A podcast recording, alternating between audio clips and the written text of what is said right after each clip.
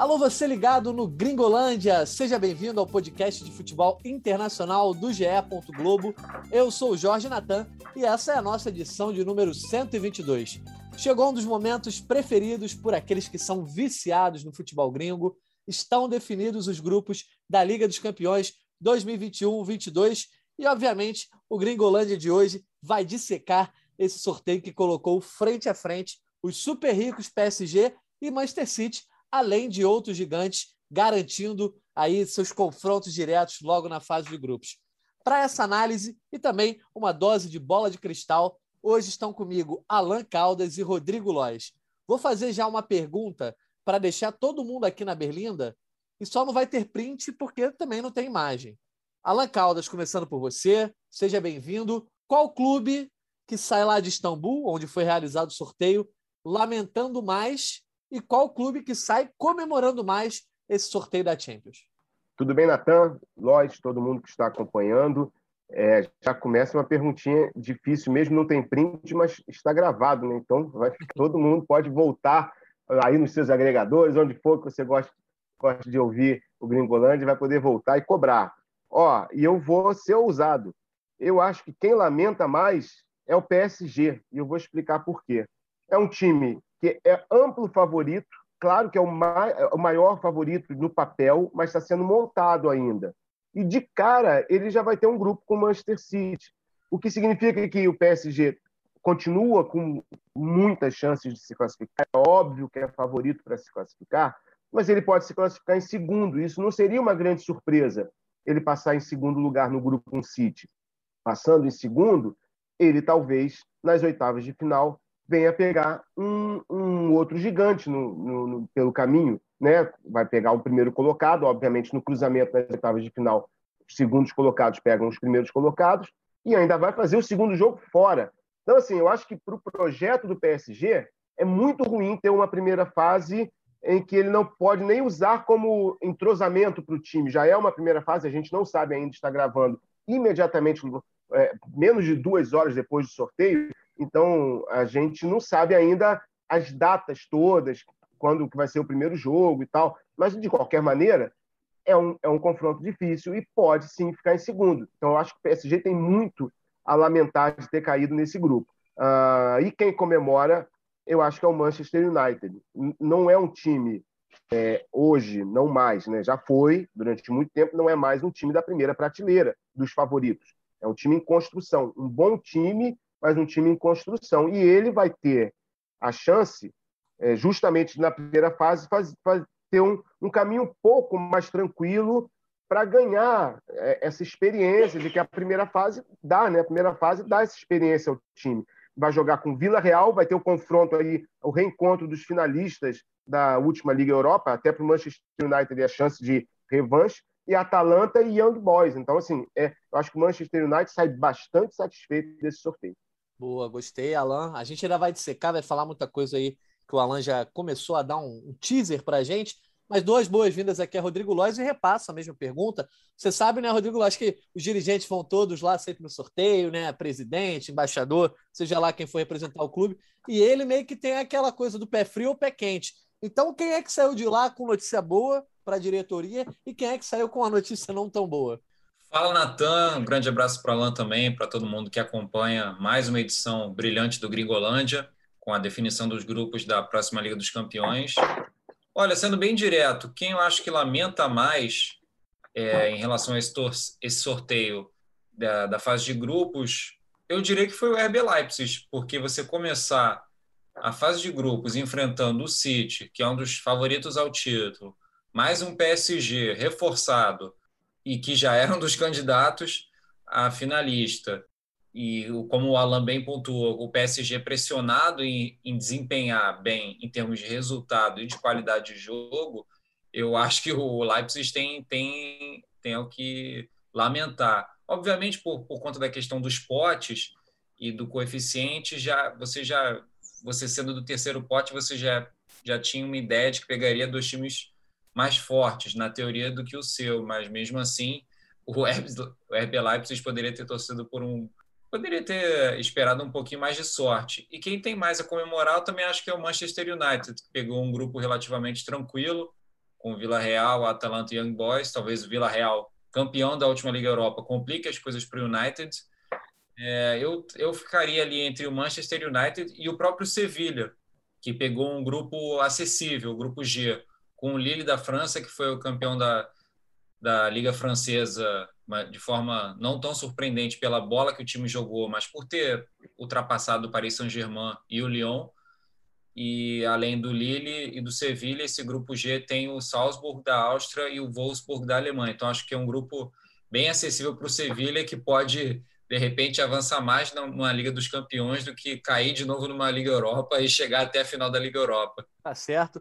Você, ouvinte, já sentiu então aí que nosso podcast hoje, hoje vai render, tem muita coisa para a gente falar. Então se prepara. Certamente você que está ouvindo já viu a duração do podcast, mas a gente que está gravando aqui não sabe quanto vai durar, mas tem certeza que vai ser longo.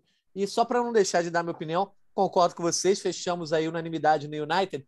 Mas em termos de lamento, eu acho que os dois portugueses ali, que não são o cabeça de chave esporte, nem tem muito a, a lamentar, né? O Porto caiu com o Atlético de Madrid, Liverpool e Milan. Então, assim, se passar até para uma Liga Europa, acho que já é uma zebra. E o Benfica, do Jorge Jesus, que achou que tinha uma condição de chegar aí é, numas oitavas de final, poder ir mais longe, vai pegar Bayern e Barcelona. Vamos falar sobre isso daqui a pouco. Vamos sempre também dar aquele serviço, né? Lembrando para a galera nos seguir no Twitter, arroba gringolândiage. Você pode mandar lá a tua sugestão de tema, comentar as edições passadas, votar em todas as enquetes que a gente faz lá, participar com a gente aqui através dos comentários e também, obviamente, você tem a oportunidade de cornetar, reclamar do que a gente fala aqui. Se você esbarrou com a nossa resenha aí no GE, saiba que também pode nos ouvir no Spotify, em todos os agregadores do mercado e não se esqueça de se inscrever para receber as notificações sempre que uma edição sair do forno. Vamos então passar rapidamente aqui os grupos para quem está nos ouvindo e já esqueceu ou não gravou, né? Não lembra aí direito. Grupo A: Manchester City, PSG, RB Leipzig e Bruges. Grupo B: Atlético de Madrid, Liverpool, Porto e Milan. Grupo C: Sporting, Borussia Dortmund, Ajax e Besiktas. E grupo D: Inter de Milão, Real Madrid, Shakhtar e Sheriff. Esses quatro grupos vão jogar sempre no mesmo dia, né? Seja na terça ou na quarta-feira. E aí, no grupo E, Bayern, Barcelona, Benfica e Dinamo de Kiev. Grupo F, Vidia Real, Manchester United, Atalanta e Young Boys. No grupo G, Lille, Sevilha, RB Salzburg e Wolfsburg. E no grupo H, Chelsea, Juventus, Zenit e Malmo. Esses quatro grupos últimos também jogarão todos no mesmo dia. Então vamos lá, começando grupo a grupo aquele esquema que a gente sempre faz aqui, depois do sorteio. E as bolinhas foram legais, Alain e Lois, porque para quem faz o roteiro, né? Porque logo o primeiro grupo aí é justamente o que certamente a gente vai falar por mais tempo aqui. City, PSG, RB Leipzig, Bruges. Como o Alan já falou bastante desse grupo lá na abertura, eu vou passar a bola para o Rodrigo Lois.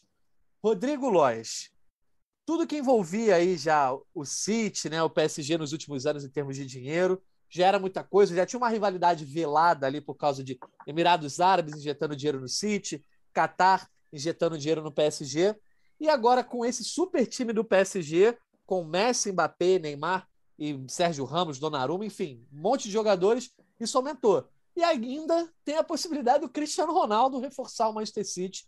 Então, cara, esse grupo A, eu acho que é todos os holofotes da, da Champions para ele, né? Com certeza. Lembrando que o, o Manchester City eliminou o PSG nas semifinais da, da última Liga dos Campeões. O City, que pode ter a chegada do Cristiano Ronaldo, que seria um reforço gigante, na minha opinião. Contratou o Jack Grealish, que é um ótimo jogador.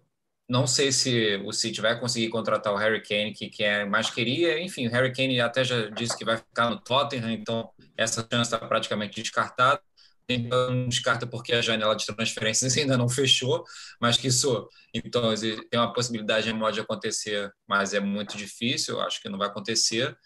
E então o City é, é um adversário muito complicado para o Paris Saint-Germain.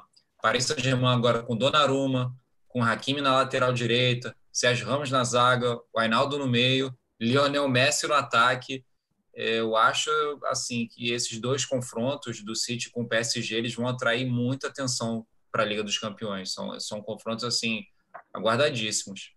Pois é, o Alan, E aí, com esse elemento ainda de poder ter um Messi Cristiano Ronaldo logo na fase de grupos, eu acho que a, quem não estava torcendo para Cristiano Ronaldo e para o City, que é o meu caso, é porque eu gosto do United, gosto do Cristiano Ronaldo e não gosto do City, já está até vendo um lado bom nessa transferência aí, que a gente não sabe. Provavelmente, quando a gente terminar de gravar e você estiver ouvindo, não vai ter novidades sobre isso. Mas se você ouvir no fim de semana aí, por exemplo, de repente o Cristiano pode ter sido até anunciado pelo City, né, Alan? Ou não. Ou não. gente, alguma, algum anúncio pode haver, a gente não sabe qual, a gente não sabe quando vai ser, né? Quando estamos sendo ouvidos, né? A qualquer momento, né, todos os dias aí. É, e isso, é, é, essas, essas transferências têm até o final do mês, nós estamos gravando no dia 26 de agosto, então vamos ver qual, qual é o futuro. Uh, a gente teve Barcelona e Juventus é, no, é, se enfrentando e, e, e, havia uma maior expectativa que era Messi contra Cristiano Ronaldo, depois do Cristiano Ronaldo ter saído do Real Madrid. E no final acabou sendo fraquinho, fraquinho, foi, não foi nada do, daquilo que a gente esperava. Então, é, assim, não adianta também a gente criar muitas expectativas, porque a gente não sabe nem para onde vai o Cristiano Ronaldo ainda. Mas sim, seria mais um elemento. É porque esse confronto já tem tantos ingredientes, como o Lodge lembrou, foram, foram é, se enfrentaram na, na, na última semifinal. Então, assim, já tem um clima dessa rivalidade da, do favoritismo e a rivalidade da, do, da busca pela revanche por parte do Manchester City. E aí poderia sim ter esse outro ingrediente, que aí seria o Messi e o Cristiano Ronaldo longe dos seus dos times onde eles fizeram seus, né, viveram seus melhores anos, que aí sim seria o Messi no PSG e o Cristiano Ronaldo começando uma nova aventura em Manchester, onde tudo começou depois do esporte, mas tudo começou para valer para ele no Manchester United. Vamos aguardar para ver se ele vai para lá. É, Manchester City e PSG tem ainda a questão geopolítica, né, da, que são dois dos maiores nomes hoje em dia da, do que se fala do sport washing, né, que é que é o uso do esporte, especialmente futebol, é, do, dos grandes clubes europeus, por parte de, dos países é, que, que querem é, abrandar a sua imagem internacional de alguma maneira, né, no caso do City ligado aos Emirados aos Emirados Árabes, no, no caso do, do, do PSG ao Catar. Então, sempre que eles se enfrentam, esse assunto também volta, e dessa vez vão se enfrentar duas vezes no grupo, na, na fase de grupos, e certamente vai se falar novamente né, de, de quanto que os dois gastam é, é, em contratações ano a ano, na questão do fair, play, do fair play financeiro da UEFA, de que maneira eles conseguem contratar tanto e não ser e sem, sem, sem burlar, pelo menos oficialmente, as regras. Sempre se fala das, das engenharias financeiras que esses clubes fazem, apoiados por esses patrocínios milionários de governos né, ou de empresas ligadas ao governo, ah, para isso. Então, assim, vai, é, é, o grupo que vai dar mais pano para manga mesmo. A gente vai ouvir, vai falar muito sobre esses dois. No papel, o City é um time, pelo menos, já mais é, mais entrosado, contratou o Grealish agora, mas ele já entra num grupo que se conhece. E o PSG é um grupo forte que vamos ver ainda se o Mbappé fica. Né? E vai, a, a permanência ou não do Mbappé pode mudar um pouco esse tabuleiro para todos os grupos, inclusive para o grupo do Real Madrid, porque o Real Madrid fica ainda mais forte se for realmente contratado o Mbappé, e o PSG perde perderia, no caso, na minha opinião, o dos três jogadores de frente, né, o, o trio né, fantástico do PSG, Mbappé, para mim, é, seria a perda maior do PSG, porque, obviamente, que ele não é do tamanho do Messi, e, e, porque o Messi é o Messi, mas o Messi já tem seus 34 anos, 30, 34 anos, né? fez, fez 35 já fez agora, exatamente. Então, assim, o Messi ainda é um, uma incógnita, né? A gente tem que ver. Desculpa, ele, claro, ele, ele fez 34, espera... Alan, corrigi você errado. Ele, é, ele, é, ele, é de 87, é, ele é de 87. É. Então, assim, é, ele, o Messi é óbvio que é uma incógnita muito boa, mas vamos ver como ele se encaixa no time. E, e, e o Mbappé tem sido, pelo menos nos últimos dois anos, mais efetivo que o Neymar. É, então principalmente então... porque joga mais tempo. O Neymar sempre tem problemas, tem tido problemas de lesão. Então, eu acho que seria a maior perda para o PSG, seria entre os três, seria do, a, do, a do Mbappé. Eu quero pegar esse teu gancho aí. A gente já está fazendo alguns exercícios aí que, obviamente, dependendo do mercado, o sorteio tá, foi feito, né? Foi realizado cinco dias antes da, do encerramento da janela. Uma janela que todo mundo indica que vai haver pelo menos um, se não dois, negócios bombásticos, né? seja a saída do Mbappé para o Real Madrid, que essa parece ser talvez é, que dependa mais de dinheiro, né? enquanto a, do, a saída do Cristiano Ronaldo para a Juventus, para o Manchester City, parece mais uma questão de boa vontade do City. Né? Se o City quiser, ele vai ter o Cristiano Ronaldo. Enfim, é, o Rodrigo Lois, a gente está falando aí, por enquanto, de um elenco do PSG que, por conta também da presença do Mbappé, é apontado por todos como o melhor elenco da Europa, como talvez o favorito à conquista da Liga dos Campeões. É, mas o Alan já disse: o City é um finalista de Champions, atual campeão inglês, e tem o trabalho do Pep Guardiola de longo prazo. Nesse momento, se você, aquela pergunta que eu adoro fazer: se você tivesse um real e uma mariola para apostar, né? E quem vai ser o primeiro colocado desse grupo aí? Você se garante mais no Manchester City ou no PSG? Então, vou ser bem sincero, a primeira vez que eu escuto você fazendo essa pergunta do um real e da Mariola. Não, geralmente eu falo de fichas, né? Agora eu tô sendo mais, é. mais humilde. exatamente. Olha, eu apostaria no Manchester City apenas pela questão do Paris Saint-Germain ainda precisar encontrar a maneira ideal desse novo time, porque a gente está falando de pelo menos cinco, quatro contratações que vieram para ser titulares. Então, a tendência é que o Paris Saint-Germain ele mude o seu estilo de jogo, ou pelo menos a, a formação, ou a estratégia, alguma coisa vai mudar, porque você está inserindo vários novos titulares com características diferentes dos, dos que já estavam. Isso daí é, é inegável, são jogadores diferentes. Está colocando um jogador diferente, o time vai jogar de uma maneira diferente. Pode ser parecida depois? Pode, mas é um trabalho que o Pochettino vai ter aí. E, ao meu ver, o Manchester City não teve mudanças, praticamente só a entrada do Grealish. E então você tem um trabalho já mais consolidado. Espero que o Kevin De Bruyne esteja totalmente recuperado das recentes lesões que ele teve, até na, na face na última final da Champions e depois na, na Eurocopa. Eu acho que agora ele vai estar zero bala, como a gente fala.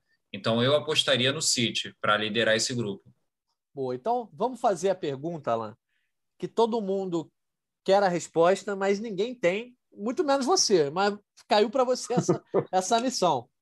No grupo temos RB Leipzig, que teve duas boas campanhas de Champions recentes, tá? apesar de ser um clube de quase nenhuma história no, no futebol aí e que eliminou também um gigante na temporada passada, eliminou o Manchester United e o Bruges, né? Que o Bruges certamente a gente não tem muita, é, muita noção tanto do, do que ele pode aprontar, mas também acredita que ele está bem atrás desses três.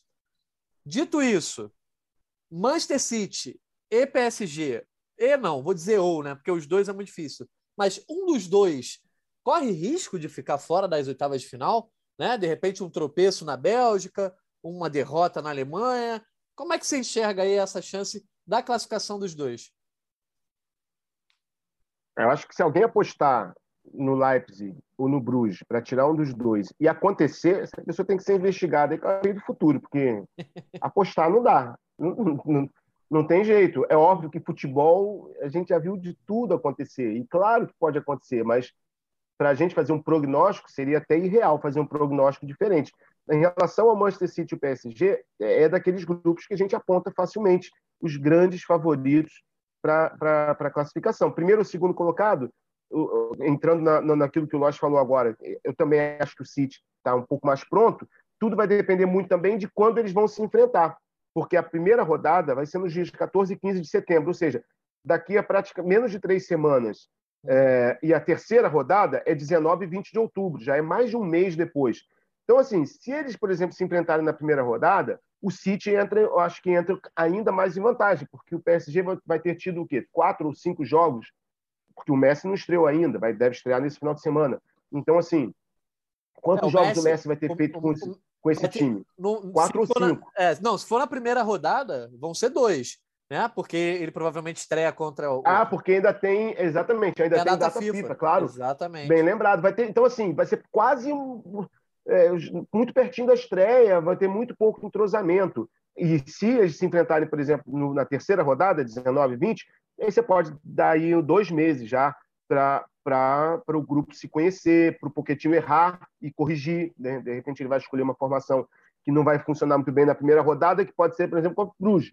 Aí o PSG vai jogar mal contra o Bruges, porque a formação não era melhor, mas vai ganhar 3 a 0 jogando mal, vamos dizer aqui, né? E aí, o, pô, peraí, contra o Bruges, brincando, vamos dizer que ganha de 1 a 0 né? Mas viu que pô, não funcionou, de repente um, um sustinho aí no Campeonato Francês, dá tempo do Pochettino corrigir alguma coisa. E aí sim, de repente ele pode pegar o, o City com um time um pouco mais bem preparado. Então, assim, a, essa, esse sorteio das datas desse confronto pode ser também um diferencial. Mas é. apostar que é, Leipzig, ainda mais o Leipzig que está recomeçando, perdeu o Nagelsmann agora para dirigir o Bayern de Munique. Então, assim, a gente não sabe nem o quanto tinha do dedo do, do Nagelsmann nesse time. Então, quem sabe o que vai ser o Leipzig agora? Vamos esperar para ver. É, lembrando que a gente está gravando aqui, são 4h16 exatamente nesse momento, da tarde, horário de Brasília. O sorteio acabou ali pouco antes das três da tarde, né? Duas e meia, duas e pouco. Então, na hora que a gente está gravando, ainda não tem essas datas, mas a UEFA costuma soltar no mesmo dia ou no máximo no dia seguinte de manhã. Então, quando você estiver ouvindo, você já pode ter essas datas que a gente não tem aí.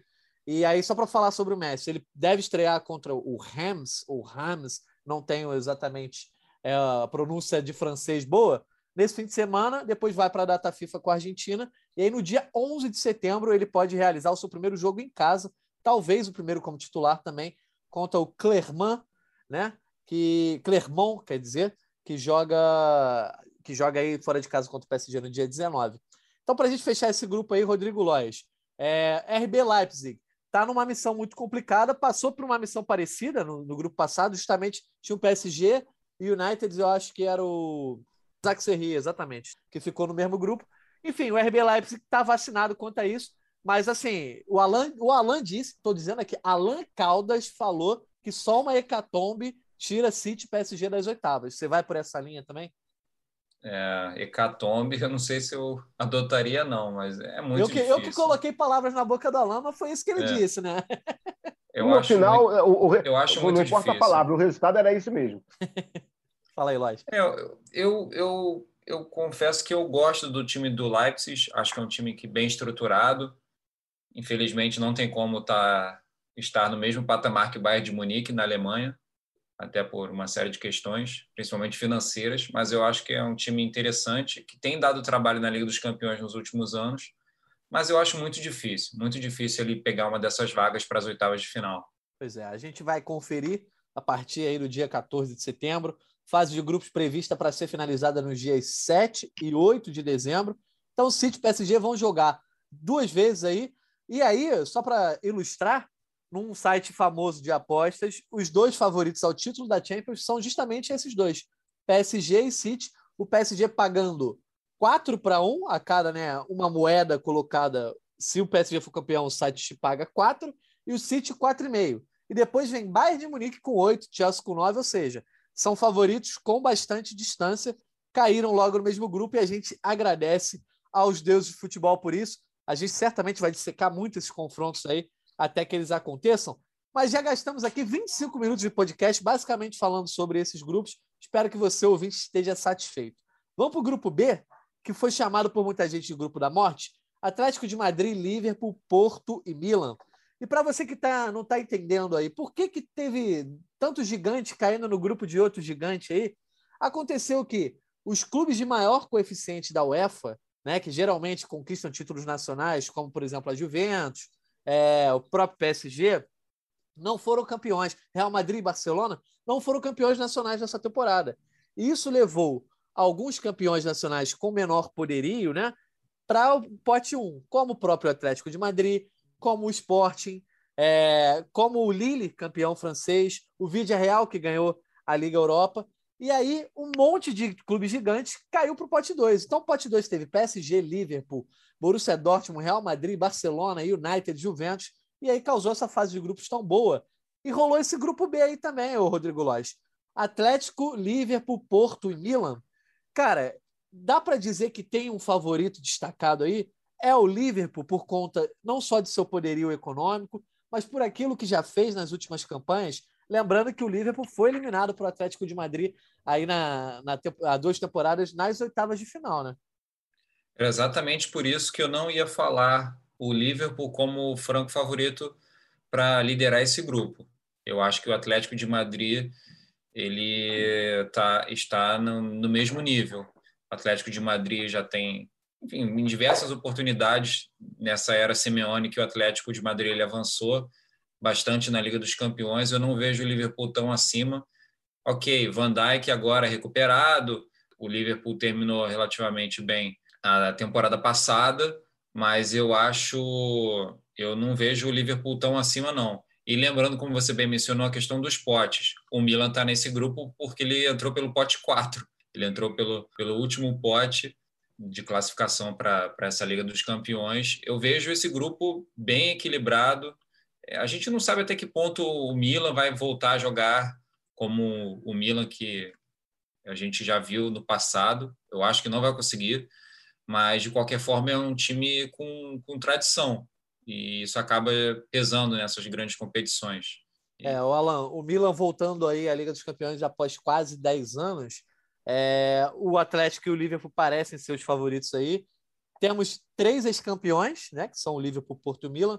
O Milan consegue beliscar aí uma vaga? Você acha que é viável? A gente ainda não viu muita coisa do Milan nessa temporada. A Série A começou no último fim de semana. Ibrahimovic ainda nem estreou por conta de lesão. Mas e aí, o Milan que entra nesse pote 4, pode bagunçar essa, esse grupo B? É, esse grupo B tá, tá, tá difícil fazer prognóstico, porque é o, é o tipo de, de situação em que, como fica muito equilibrado, simplesmente os caras não podem é, errar, né? É, é, um, é o tipo de jogo em que não tem jogo fácil, não tem jogo para teste. Claro que, que Liga dos Campeões realmente não tem jogo para teste, óbvio. Mas existem aqueles jogos que ah, dá para né, jogando mal, ganhar. Esse grupo é um grupo perigoso, porque se você joga mal, até mesmo para o Liverpool, dá uma tropeçada, fica difícil recuperar às vezes. Então, então assim, eu, eu acho que realmente está um grupo é um grupo difícil de fazer, fazer prognóstico. Ainda vejo o Liverpool um pouco à frente pelo trabalho do, do Klopp, porque o grupo é o mesmo, né? então é um, é um, é um grupo já que se conhece, é vencedor melhorou, o Van Dijk está voltando, como, como vocês disseram, melhorou da temporada passada que foi ruim. O Milan, por exemplo, é, acho que ainda é um time muito em construção, pensando assim, comparando com o Manchester United, que são dois gigantes que sumiram do mapa e estão tentando voltar, vejo o Manchester United muito à frente do Milan nesse momento. Não vejo o Milan ainda em condição. O legal desse grupo são os reencontros, né?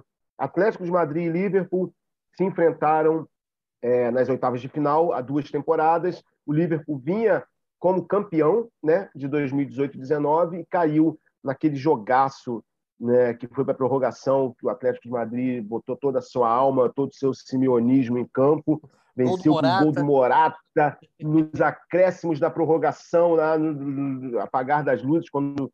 E, então, assim, é... e tem Milan e Liverpool, fizeram uma final histórica de 2005, inclusive é, em Istambul, né?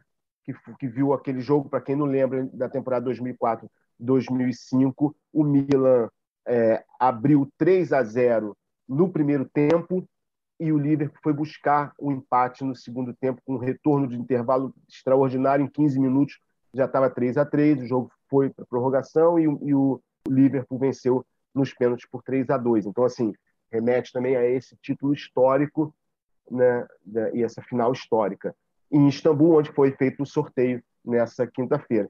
É um grupo difícil mesmo de prognóstico. O Porto a gente vê como quarta força, mas não é uma quarta força totalmente baba, né? Não é o, o Malmo, não é o Sheriff, não é, sabe, até o próprio Bruges. Eu acho que é um time que o Portugal perdeu muita força internacional, mas é sempre um time a ser respeitado. No ano passado mesmo, eliminou a Juventus. Não foi isso? Ou, ou eu estou né, enganado? Isso, não, eliminou a Juventus nas oitavas. Então, assim, quando todo mundo dava a Juventus como franco favorito. Então, eu só não sei não é se isso diz que... mais. Desculpa te cortar, sobre a Juventus, sobre é, o Porto. não sei se isso diz mas, mais sobre então, a Juventus ou sobre o Porto. É, mas, é, mas, é, mas é um pouco. deu trabalho para o Chelsea eu, também nas, oita... nas quartas depois. Né? Isso é verdade. É, isso é verdade. Não, e, e, é mais ou menos um pouco disso que eu estava falando.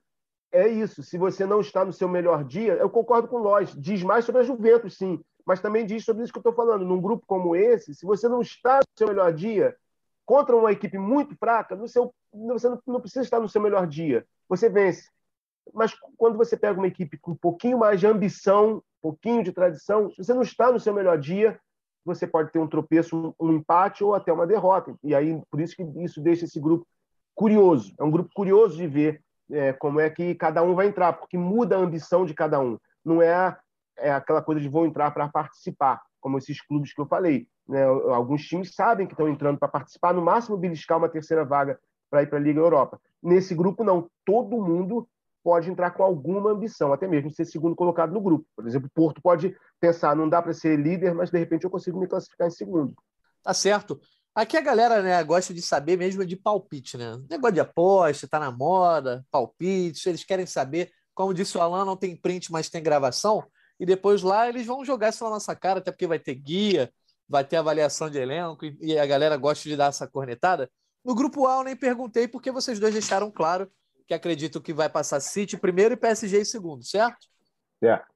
Então, grupo B. Vamos começar com Alan. Alan, primeiro colocado e segundo colocado aí nesse grupo B. Também já dá o terceiro e quarto aí, né? Já que você mesmo disse que tá. Caramba! Mas sem muito comentário, eu quero só palpite. Não, é só, nome, só os nomes. Liverpool primeiro, Atlético de Madrid em segundo, Porto e Milan. Boa. Rodrigo Lois, teu palpite aí. Meu palpite é Atlético de Madrid em primeiro, Liverpool em segundo, Milan em terceiro e Porto em quarto. Rapaz, eu tô achando que vai rolar uma zebrinha nesse grupo. Eu queria ter coragem para tirar o Liverpool das oitavas de final. Mas se eu faço isso e não acontece, o povo vai vir, né, para dentro de mim. Eu vou botar então fazer o seguinte, ó. É, Atlético em primeiro, Liverpool em segundo. Eu vou igual a Milan em terceiro e Porto em quarto mas realmente totalmente cego esse palpite por todas as razões que enumeramos. Grupo C, que tem o esporte como cabeça de chave, Borussia Dortmund, Ajax e Besiktas. E aí, Alan, Borussia Dortmund. É, vou começar com o Rodrigo Lóis dessa vez, que é o nosso fã Vamos de lá. futebol alemão aqui. Borussia Dortmund deu sorte aí nesse sorteio, dá para dizer, o Rodrigo Lóis? Somos, somos todos fãs de futebol alemão, não só sou eu, não. Somos. Mas você, você é mais, né? O Alan, o, Alan, o Alan é muito fã, eu gosto também do futebol alemão, mas você morou na Alemanha, você tem um lugar de fala especial, né? É, vamos lá, sorteio, eu acho que foi bem razoável para o Borussia Dortmund esse sorteio, foi bem bom. Pegar o Sporting, que talvez dos campeões nacionais seja o mais fraco, não sei se a gente pode falar isso, talvez não sei se a gente é, considera o Lille ou o Sporting.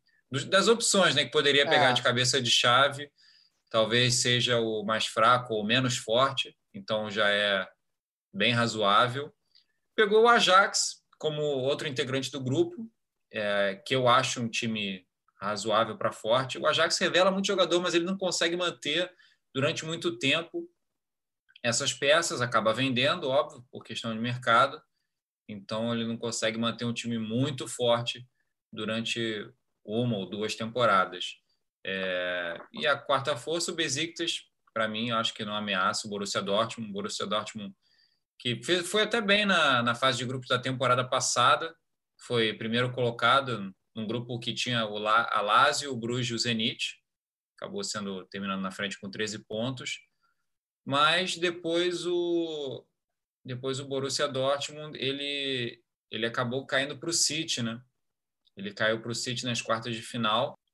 Eu sinceramente eu não sei até que ponto o Borussia Dortmund ele tem potencial para ir além de uma quartas de final, para ser um dos um semifinalista. Eu acho eu acho difícil para o Borussia Dortmund. Eu acho que o time não tem cancha para isso, nem de experiência, nem de peça mesmo, de qualidade dos jogadores.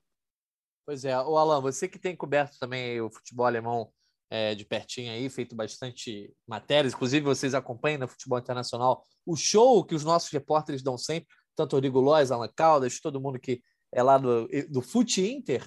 Alan, Borussia Dortmund aí, é, certamente pinta como favorito do grupo por tudo que o Lois já comentou, talvez até por mesma experiência de estar na fase de grupos mais vezes nos últimos anos aí apesar do Ajax também estar presente com alguma regularidade. Mas e a segunda força do grupo? Né? Qual é a segunda força que pinta aí? O Ajax, o Sport, o Besiktas tem alguma chance de classificação? Lembrando que o Borussia Dortmund tem o Haaland, mas também tem um histórico aí de pipocar e a torcida do Dortmund sempre reclama comigo sobre isso. Será que é porque veste amarelo? Sim. olha aí, pronto, pelo menos agora você não fica sozinho nessa. Não vai apanhar sozinho da torcida do Borussia Dortmund. É Tem mais um para eles reclamarem. não, mas estou brincando, gosto muito, acho muito, assim, acho que a história do Borussia Dortmund é muito legal, tem uma simpatia do, com, com, com o clube, com o estádio, né, que é, que é formidável, mas concordo com nós, Borussia Dortmund é, dá para ficar entre os oito da Europa, é um time de quartas de final, dá para apostar em Borussia Óbvio que tudo depende do cruzamento das oitavas. Claro que a gente está se antecipando, botando os carros muito à frente dos bois, mas assim, sim. em prognóstico, é, Borussia Dortmund é sim um time que pode pensar em quarta de final. Agora, se chegar à semifinal, será uma surpresa. Né? Ficar entre os quatro com esse time, porque ele tem o Haaland, vai ter de volta a Muralha Amarela, sua fabulosa torcida, que né, depois da pandemia melhorando as coisas na Europa, tomara que continue assim, eles estão voltando. Agora, não tem muito mais do que isso, não. O Haaland teria que jogar por três para levar o, Borussia Dortmund muito além de umas quartas de final. Né? O técnico novo, Marco Rossi, voltando agora. Agora, para ser primeiro do grupo, sim, está mais que suficiente. Agora, você perguntou do segundo, Sporting ou Ajax? O Sport tem a empolgação de estar voltando do, do, do grande momento, voltou a ser campeão português é, depois de 19 anos mas também não tem muito mais do que isso, não. Ainda perdeu o João Mário para o Benfica, então, assim, até mesmo ele. Agora, bate um pouco de frente com a Ajax, que também tem muita história no passado, mas é aquilo que o Lois falou. É o time do Anthony, e, né, do, que está em num bom momento, campeão olímpico, uh, mas não, não, mantém muito seus, seus craques, está sempre perdendo para as outras forças não, europeias. Eu tenho, eu tenho. Então, assim, Sporting e Ajax vai ser vai ser um duelo equilibrado. Eu, eu, eu, vejo o Ajax um pouquinho à frente pelo, pelo hábito de estar jogando a, a Liga dos Campeões e, e, passando de fase um pouco maior do que o esporte. Besiktas é aquilo, é a surpresa. Se fizer alguma coisa, vai surpreender a todos. Ninguém espera muito do Besiktas, não. Tá certo. Então, para fechar palpites aí, Rodrigo Lois, primeiro, segundo e terceiro colocado desse grupo. Borussia em primeiro, Ajax em segundo, Sporting cavando aquela vaguinha para a Liga Europa e o Besiktas ficando fora de tudo. Alan, você? É isso. Não muda nada. É, também sigo, sigo o relator. Boa. Palpite mais tranquilo, então vamos para o grupo D. Inter de Milão, Real Madrid, Shakhtar Donetsk e Sheriff. O Sheriff, que aí é uma novidade, né? Primeira vez que um clube da Moldávia consegue chegar à fase de grupos da Champions. É um grupo pesado também, Alan. A Inter aí, que é campeã italiana, embora tenha tido um pequeno desmonte, né? perdeu não só o técnico Antônio Conte, mas como o Lukaku, trouxe alguns jogadores como Salianoglu, jogou bem na estreia do italiano, e o Real Madrid que pode vir a ter o Mbappé, enfim.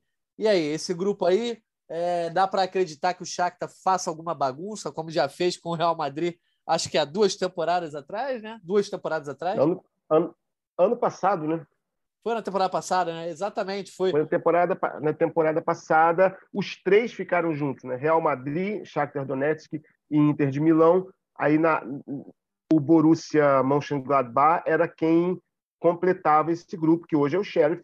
É obviamente que o, o, o Borussia Mönchengladbach deu muito mais trabalho do que a gente espera que o Sheriff vai dar, mas olha só, foi um grupo tão complicado no ano passado que terminou a Inter de Milão ficando fora até mesmo da, da, da Liga Europa, ficou em quarto lugar nesse grupo, e o grupo foi, terminou com Real Madrid 10 pontos, aí empatados com 8 pontos. Borussia Mönchengladbach, que avançou para as oitavas, Shakhtar Donetsk foi para a Liga Europa e Inter de Milão e terminou em quarto. Os três com oito pontos, quer dizer, um, foi um equilíbrio, foi uma, uma bagunça total. Já começou é, surpreendendo desde o início. Uh, os, os primeiros resultados logo de cara, o Shakhtar Donetsk venceu o Real Madrid fora, né?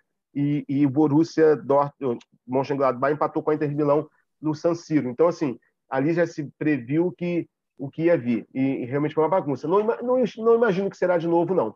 É, acho que vai ser Inter de Milão e Real Madrid. O Inter de Milão escaldado do susto do ano passado. E agora, embora tenha perdido o Lukaku para o Chelsea, acho que ainda é um time capaz de fazer frente ao Real Madrid. Basta saber qual dos dois seria primeiro ou segundo. Acredito que o Real Madrid vai ser o primeiro.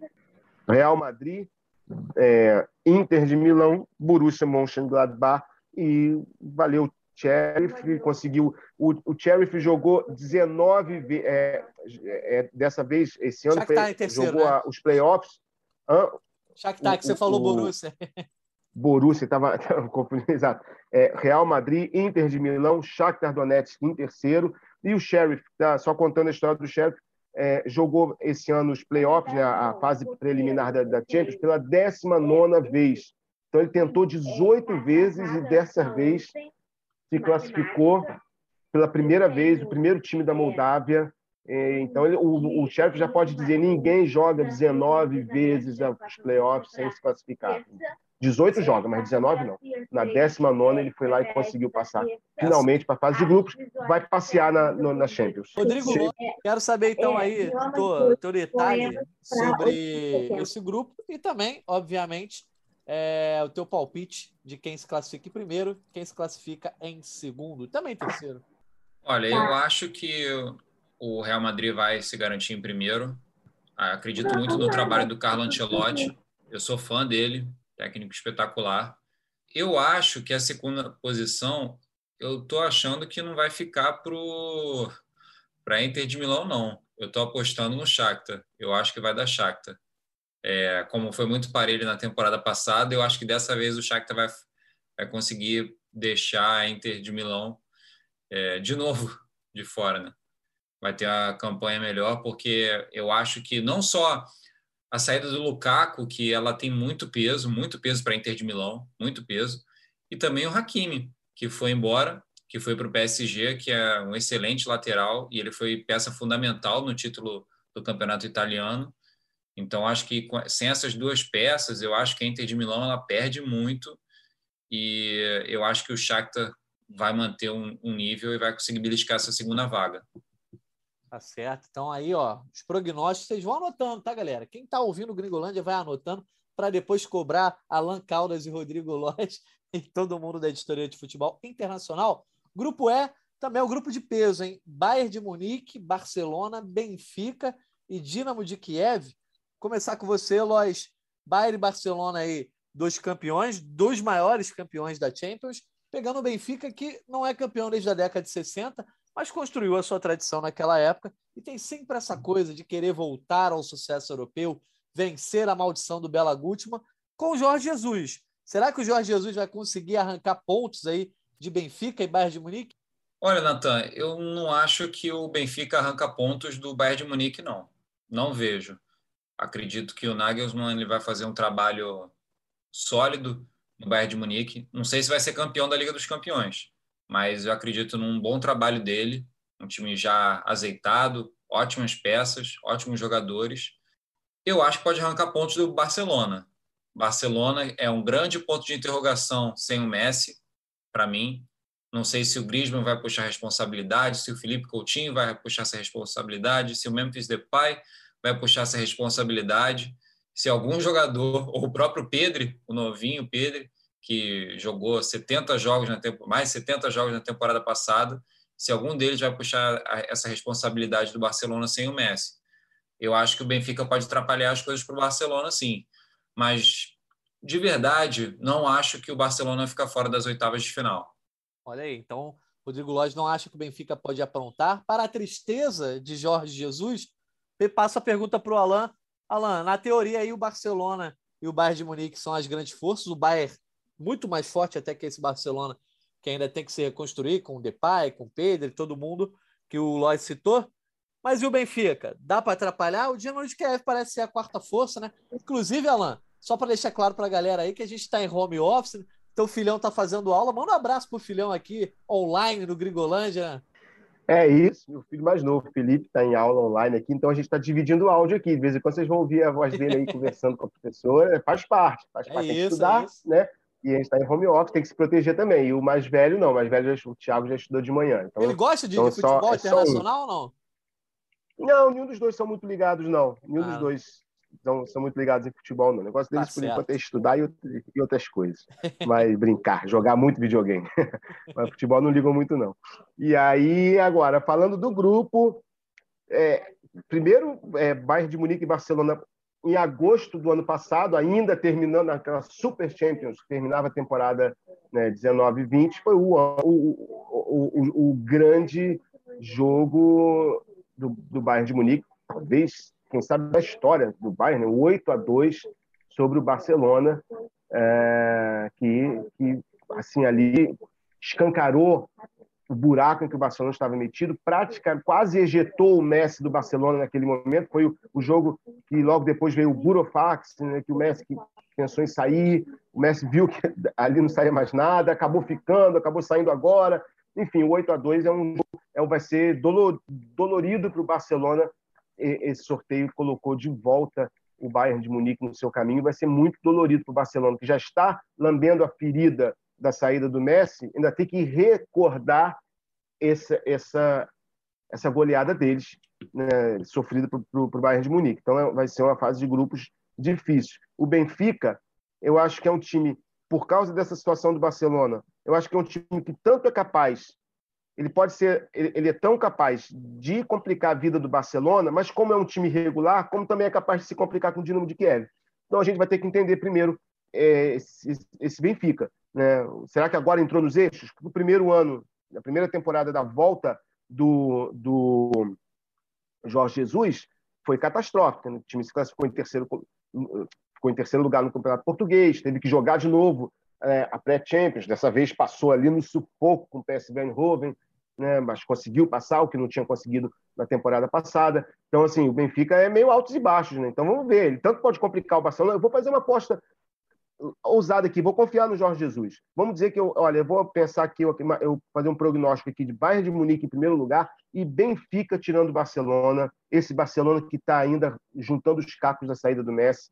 Não vejo ninguém em condições de assumir essa, essa liderança. Se, se alguém assumir, vai ser surpresa, todos que já estavam ali não conseguiram ser nem coadjuvantes à altura do Messi, quanto mais ser, ser um protagonista agora que ele não está. Então, eu vou, vou fazer uma aposta aqui no Jorge Jesus. Vai conseguir, de repente, jogar o Barcelona para a Liga Europa. Aí sim o Barcelona pode entrar até como favorito ao título da Liga Europa. Olha aí, você me protegeu da porrada da torcida. E vou levar do Barcelona. Dortmund. Vai levar do Barcelona, mas eu vou te proteger, ou vamos apanhar juntos. Eu vou, junto, é. Gostei desse palpite aí. Vamos botar as fichas no Mister Jorge Jesus. Também acho que pode ter uma surpresa aí, né? De repente o Benfica tirando o Barça. É difícil mas nada é impossível. Grupo E, do grupo E já foi. Grupo F, Vídea Real, Manchester United, Atalanta e Young Boys. Nós três citamos lá no começo que o United era quem tinha muita coisa para comemorar nesse sorteio, então já colocamos ele ali como uma grande força, primeiro colocado nesse grupo. Mas eu tenho sérias dúvidas com relação ao segundo colocado, Alan. Vídea Real e Atalanta como grandes possibilidades aí de passar por umas oitavas de final é, o Vídeo Real, que é campeão da Liga Europa, pode de repente voltar para a Liga Europa, né? E a Atalanta, que já passou para o mata-mata nas últimas temporadas, acho que é uma disputa boa, né? E se você quiser dar uma pincelada sobre o United também, que montou um grande elenco, tá? Já tinha falado isso no outro Gringolândia, mas um grande elenco aí do United agora com o Sancho. É, é o, o Manchester United, como a gente disse, eu, eu disse no início, é o, é o que tem mais a comemorar nesse sorteio porque vai ter um grupo bom para treinar o time, vai ter um, uma primeira fase boa para dar mais, para encorpar mais um time que já é bom, né? E ainda, mas ainda é visto com desconfiança. É bom, mas não é visto como favorito ainda, por tudo que passou nos últimos anos. Né? Ainda está se reconstruindo, mas está se reconstruindo bem. Então, assim, o Manchester United é, é, é sim uma, um, um, o favorito ao primeiro, ao primeiro lugar. Vai reencontrar o Vila Real, fizeram a, a final da Liga Europa aquela final que foi para os pênaltis, todo mundo bateu os pênaltis, terminou com os goleiros batendo pênaltis, e o Vila Real conquistou o primeiro título da sua história. Né? Nunca conquistou nenhum título de primeira divisão né? É, de elite na Espanha, né? nem Copa do Rei, nem Campeonato Espanhol.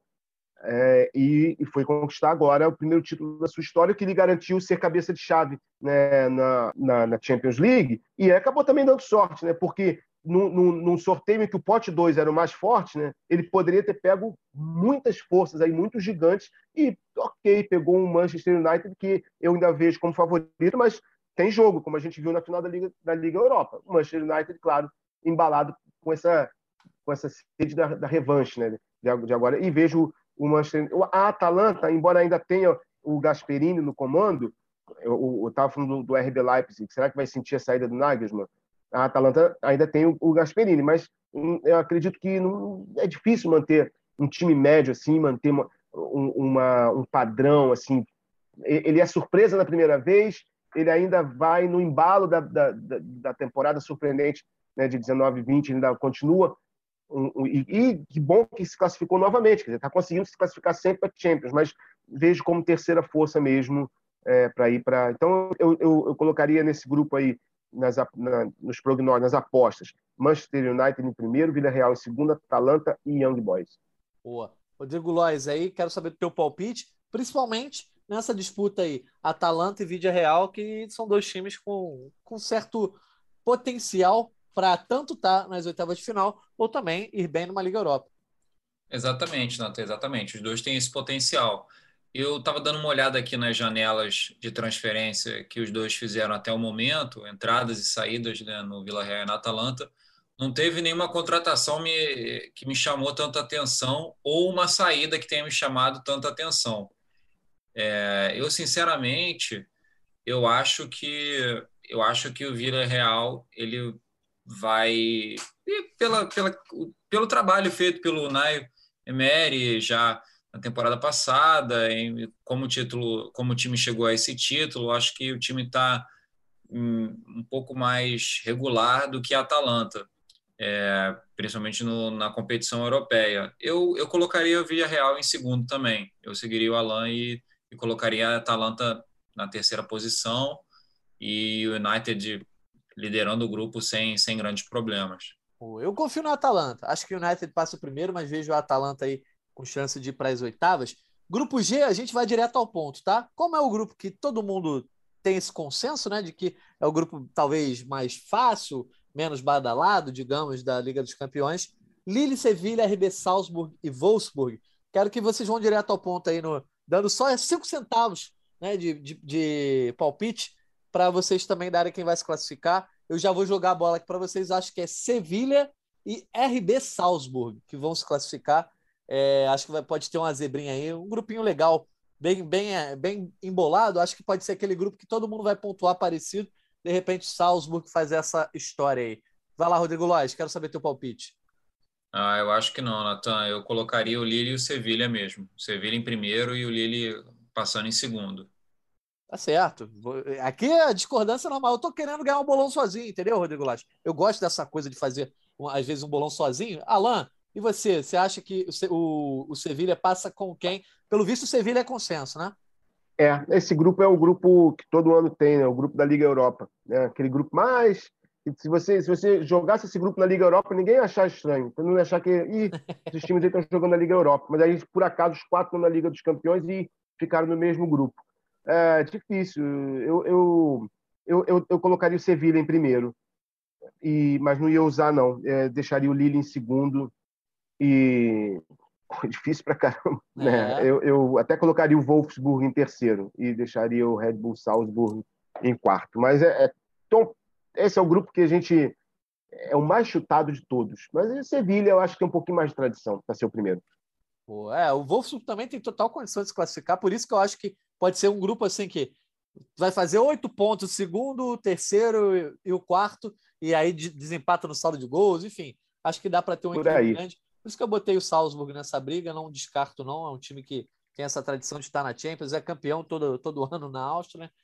Vamos fechar então esses grupos aí. A gente já está chegando aqui, bem adiantado no nosso podcast. Fechar com o grupo do campeão: Chelsea, Juventus, Zenit e Malmo. O Zenit, que é o dono da casa da final da Champions, né, lá em São Petersburgo, e o Chelsea, atual campeão, pegando uma Juventus, talvez sem Cristiano Ronaldo, Alan. E aí, a Juventus tem um prognóstico X se tiver o Cristiano Ronaldo e Y se não tiver o Cristiano, ou perdê-lo em termos de classificação não afeta tanto assim? Olha, sinceramente, eu, eu, é eu já não vejo realmente o Cristiano Ronaldo com essa força toda para mudar tanto o status da Juventus. É diferente, por exemplo, o, o PSG sem o Mbappé e com o Mbappé. Então, essa transferência acho que muda mais, embaralha mais o jogo, inclusive para quem ele for, né? o Mbappé indo para o Real Madrid. É, talvez sim, se o City contratar o Cristiano Ronaldo, aí sim, num time que está mais pronto, e talvez a, o homem gol seja a maior deficiência do City, e aí sim tem um cara ele poderia ajudar muito o City a crescer. Mas ele ficando na Juventus ou não, eu não vejo a Juventus com... vai eu acho que vai se classificar porque o grupo é fácil.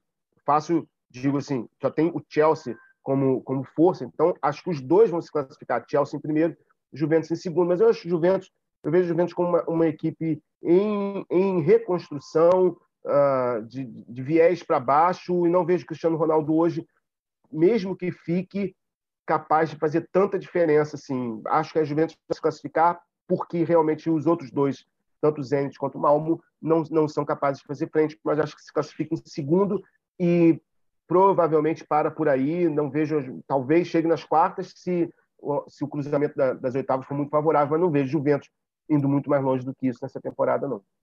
Tá certo. Rodrigo Lois, então, para a gente fechar aí os palpites, prognósticos, análises do sorteio da Liga dos Campeões, esse grupo aí que tem Juventus e Chelsea.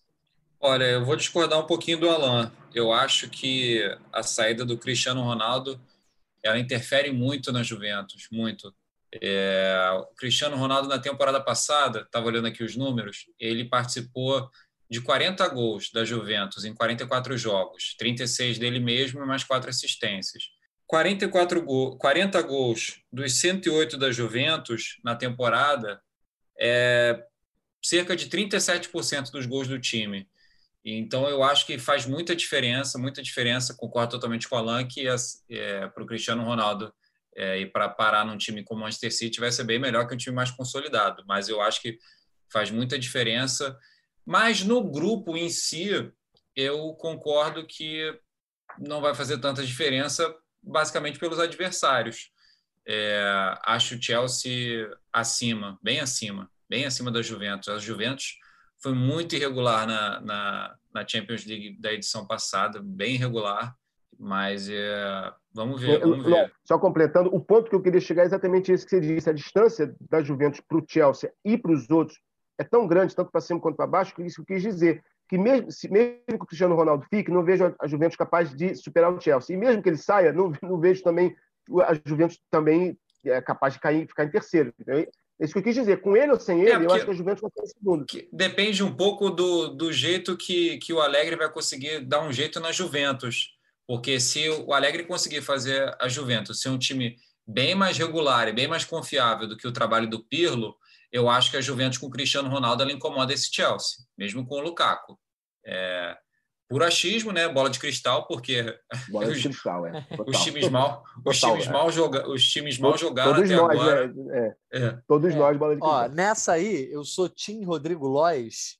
É até óbvio para quem já ouve o Gringolândia há muito tempo, porque não só porque eu sou fã do Cristiano Ronaldo, mas porque o futebol costuma ser implacável com quem duvida do Cristiano Ronaldo e do peso dele. E o Alan tirou o peso do Cristiano Ronaldo, dizendo que não fazia tanta diferença assim para a Juventus. Então vamos ver.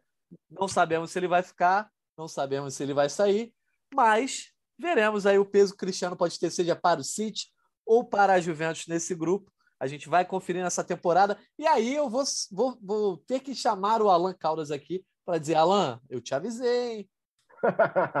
o desafio bom é esse, é grande. Assim. O desafio pequeno não vale a pena. Pois é, é isso mesmo.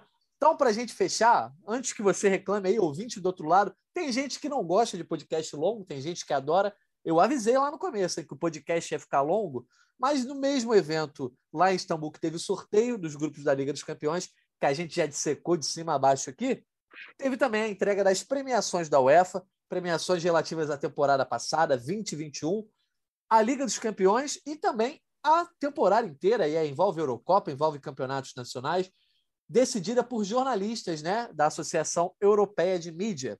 As premiações da Liga dos Campeões foram as seguintes: goleiro ganhou o Mendy, defensor ganhou o Rubem Dias, meia ganhou o Kanté, atacante ganhou o Haaland. Melhor da Champions, tá? Não envolve a temporada toda. E na temporada, o melhor técnico foi o Thomas Tuchel e o melhor jogador, Jorginho. A gente já está aqui é, caminhando para a reta final, peço que vocês não se alonguem muito. Quero saber do Alan e do Lois. Prêmios foram justos, discordaram de algum deles. Eu já antecipo a minha discordância ao prêmio para o Jorginho, tá? Acho que é, ele é um grande jogador, foi muito bem na temporada, campeão europeu duas vezes pelo clube e pela seleção italiana, mas eu acho que ele não foi o melhor jogador em campo é, na temporada europeia. Discordem ou concordem de mim, a mesa está aberta para vocês. Alan Carlos primeiro. Eu, é, assim, eu concordo com, eu concordo com, contigo. Eu só acho que assim, os prêmios não foram completamente injustos. Eu acho que eles só refletem uma temporada baixa. Né? Uma temporada em que os favoritos não conseguiram brilhar, pelo menos assim, constantemente. Não houve um, um, um jogador assim que tenha se destacado desses de primeira prateleira e abre espaço para acontece de vez em quando, né? Para ter, é, mas é óbvio que são jogadores tanto Jorginho, é, o Kanté também foi premiado, é, é, são jogadores que fizeram uma ótima temporada e não e, e vão e, e, vão sair com um prêmio para levar para casa e lembrar sempre da grande temporada da vida deles. Não são os caras que vão ser colecionadores de prêmio. Então, assim, eu concordo que não são esses jogadores de primeira prateleira, mas também dos que ficaram fora e não venceram, eu não consigo ver ninguém que assim, poxa, o fulano de tal né, jogou para caramba, ganhou para caramba e, e merecia ter, ter vencido. Por exemplo, se o De Bruyne fosse eleito, é óbvio que o De Bruyne é muito melhor que eles. Mas, mas teve muitos problemas na tempo. Todos eles, todos os favoritos, tiveram problemas, muitos problemas, ou de lesão, ou de queda de rendimento. Acabou que não ficou ninguém favorito. Então, acho que essa premiação é um registro para a posteridade. Olha, essa temporada aí foi estranha. Tá certo. Vou só cortar aqui antes do Loja responder, que a gente falou muito de Mbappé, negócios, enfim. E o jornalista José Félix Dias, do Marca, que vem cobrindo a possível transferência do Mbappé para o Real Madrid aí nas últimas semanas, postando mensagens ali misteriosas com uma tartaruguinha, ele acabou de publicar uma matéria no Marca dizendo que a contratação do Mbappé é iminente e pode inclusive ser anunciada pelo Real Madrid amanhã, que o PSG já está dando como certa a saída. Enfim, isso não muda tanta coisa Amanhã, nas nossas sexta-feira, só para a gente, né, para quem está é. tá ouvindo, sabe lá que dia, no dia 27 de agosto pode ser o um anúncio. Bom, se você estiver escutando já depois disso, você já vai saber. É. Pode ter sido anunciado ou não. Rodrigo Lois, a tua opinião sobre os grupos rapidinho, que a gente tem menos de sete minutos aqui para a nossa sala do Zoom não ser derrubada. Bom, vamos lá. Opinião sobre as premiações da Champions. Concordo com todas. O Mendy no gol, o Rubem Dias na defesa, o Kanté principalmente no meio, porque ele foi o jogador que mais vezes recebeu o prêmio de melhor em campo na fase de mata-mata da UEFA, e o Haaland, que foi o artilheiro. É, sobre isso não tem dúvida. Em relação ao prêmio de melhor jogador da Europa, eu estava olhando aqui também a pontuação de, dos jogadores, do Jorginho e dos outros, e a diferença do Jorginho, do Jorginho para o De Bruyne ela foi pequena. Ela foi de oito pontos só. É, o Jorginho terminou com 175 pontos na, na eleição e o De Bruyne com 167, o Kanté com 160. Então a diferença foi muito pequena. Eu, eu acho justo, é, porque a gente. É, primeiro, que no fundo, para mim, essas premiações individuais no esporte coletivo elas já são complicadas por natureza. Porque você está escolhendo um jogador Sim. como melhor e você está falando de, de, um, de um esporte coletivo, um esporte com muitos jogadores em campo ao mesmo tempo e que o sucesso dele depende muito de como o time funciona e eh, essas premiações elas muitas vezes elas levam em conta mais o resultado do time do jogador do que o desempenho dele em si ou do desempenho do time. Então eu, eu, eu confesso que não eu prefiro não me prolongar muito com essa premiação. Acho acho justo o Jorginho levar assim tá certo. Então para a gente não deixar de comentar Alan Caldas você que é um cara que acompanha bastante futebol feminino muito mais do que eu e o Rodrigo Lois aí certamente Queria saber a tua opinião sobre os prêmios femininos, né? É, se foram bem entregues rapidamente também, só para a gente não deixar de comentar. O feminino foi um domínio completo do Barcelona. O Barcelona vencedor da Tríplice Coroa nessa última temporada, campeão da Champions League, do Campeonato Espanhol e da Copa da Rainha. E ganhou, dos seis prêmios, ganhou cinco, mas praticamente pode dizer seis, porque a melhor defensora, que é a Irene Paredes, é, acabou de ser contratada pelo Barcelona, mas ela, obviamente, ganhou pelo que jogou no, no PSG na última temporada. Agora, todos os outros prêmios, primeiro que todos os seis prêmios foram, foram para a Espanha, né? Para jogadoras espanholas e para o treinador, o ex-treinador agora do Barcelona, Luiz Cortez, venceu como melhor treinador, também espanhol. É, e agora, a grande vencedora foi a meia Alexia Putelhas, que venceu não só como melhor meio-campista, como ganhou o prêmio de jogadora do ano da Europa. Muito merecido mas também se tivesse sido a Jenny Hermoso, por exemplo, que, é, que ganhou o prêmio de melhor atacante, concorreu com ela como craque da temporada, mas ganhou como melhor atacante, mas perdeu para ela. Se tivesse sido a Jenny Hermoso, também teria sido muito justo. O Barcelona dominou completamente a temporada e realmente é, é, é, foi uma, uma, uma sobrou, né, obviamente, ganhou todos os prêmios, sobrou na premiação individual. Também venceu, é, como eu disse, a Jenny Hermoso, melhor atacante, a goleira Sandra Panios. Aí fica aqui um, um, um parênteses só: a Cristiane Endler, que trocou agora o PSG pelo Lyon, é considerado por todos que acompanham o futebol feminino a melhor goleira do mundo, mas sempre bate na trave nessas premiações. Mas ganhou a Sandra Panios merecido também. Então, assim, ficou todo o domínio do Barcelona e bem merecido a Alexia Putellas como melhor jogadora da temporada. Boa. Então, tá aí comentado não só o sorteio, como também todos os, os, prêmios entregues pela UEFA aí. Isso aí vai dar muita polêmica ainda. A gente ainda vai ter The Best, Bola de Ouro. Enfim, certamente esse assunto vai voltar ao Gringolândia. Agradeço primeiramente a você que nos escutou nesse podcast longo, mas já é tradição. Todo sorteio, toda fase de grupos, a gente tem essa análise mais profunda. Agradeço também, Alan Caldas, aí, pelos teus comentários. Obrigado. E eu quero agora só aquela. aquela para deixar ainda mais exposto, né? Para deixar a galera ainda mais feliz com o print, a gravação. Favoritaço da Liga dos Campeões, quem é? Para mim, Manchester City. É, acho que vai surpreender, tá? Aquele time que fica batendo na trave toda hora, uma hora acaba acaba indo. É, então, assim, vou, vou usar, porque o PSG é considerado o grande favorito, então eu vou né, como você diz, ganhar o bolão sozinho. Sozinho acho que não, porque muita gente também aposta no City. É. Mas vou apostar no City. E um abraço para todo mundo que nos acompanhou. Boa, tá certo. Obrigado, Alan. Valeu, Rodrigo Lois. Também não posso deixar de colocar você nessa berlinda junto com o Alan. Quero o teu favoritaço aí para essa Champions. Bom, um grande abraço para você, para o Alan, para todo mundo que acompanhou o Gringolândia até agora. E o meu favoritaço não podia ser outro, Paris Saint-Germain. Acredito que o Pochettino vai conseguir fazer os grandes reforços que chegaram jogarem bem pelo time francês. Boa, valeu, Rodrigo Lois. Mais uma vez agradeço a todos vocês. Vou ficar com o Lois nesse palpite aí também. Acho que o PSG é mais favorito. Mas, se o Cristiano Ronaldo for para o City, aí, amigo, aí a gente conversa. Obrigado. Lembrando que esse podcast tem edição de Juliana Sá, coordenação de Rafael Barros e gerência de André Amaral. A gente está de volta na próxima semana ou em alguma edição especial Nunca se sabe com essa janela de mercado aí tão movimentada. Um abraço e até a próxima.